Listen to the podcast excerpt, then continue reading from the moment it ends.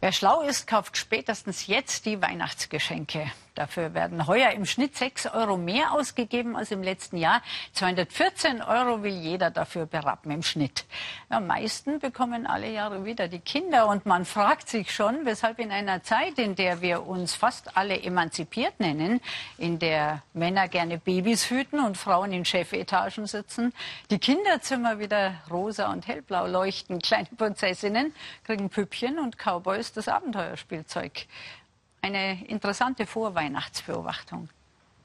Ich wünsche mir vom Christkind eine Puppenstube, eine Autorennbahn. Tja, war das einfach früher, als die Zeiten noch schwarz-weiß und die Rollen klar verteilt waren. Ewig her.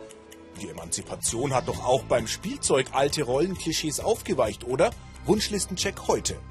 Batman 1, Batman 2, Batman 3, Pferdebettwäsche von Ninjago, den grünen Drachen und den grünen Ninja.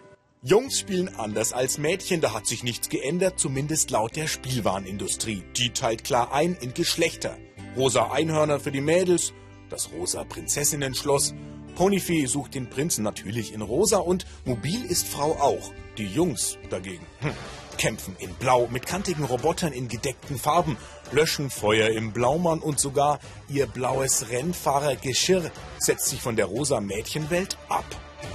Es gibt ja unterschiedliche Farbdefinitionen und rosa ist mehr so die Weiblichkeit, das Süße und das Goldige und bei blau ist es eher Geborgenheit, Treue und das wird einfach zu den Jungs besser passen, die Treue und Geborgenheit, als zu den Mädchen. Den Kindern zumindest bis zum dritten oder vierten Lebensjahr ist die Farbe egal, die nehmen sie nämlich erst viel später wahr. Für die Konsumenten aber ist die farbliche Vorauswahl beim Einkauf oft eine Orientierungshilfe.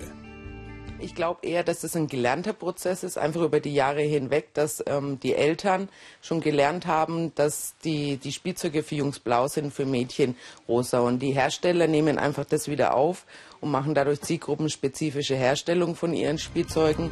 Auch bei einem großen Spielzeughersteller mit Stammsitz im mittelfränkischen Fürth setzt man auf das blau-rosa Farbenspiel. Während die Galaxie der Jungs blau anmutet, tauchen die Mädels ein in rosa Welten. Es gibt ein bis zwei Millionen unterschiedliche Spielzeugprodukte im Markt. Da braucht der Verbraucher eine Anleitung und die wird dann auch gerne angenommen. Und da ist natürlich das Geschlecht eins der ersten, wo der Verbraucher danach auch guckt, ah, ich habe eine Tochter im Alter von drei Jahren, was gibt es denn für Mädchenspielzeug? Letztlich sind es also vor allem die Eltern, die treffen die erste Entscheidung, wie geschlechtsspezifisch es im Kinderzimmer aussieht. Historisch gesehen ist das Spiel mit den Geschlechtern ohnehin zeitbedingt. Vor über 100 Jahren war nämlich rosa die Farbe der Jungen.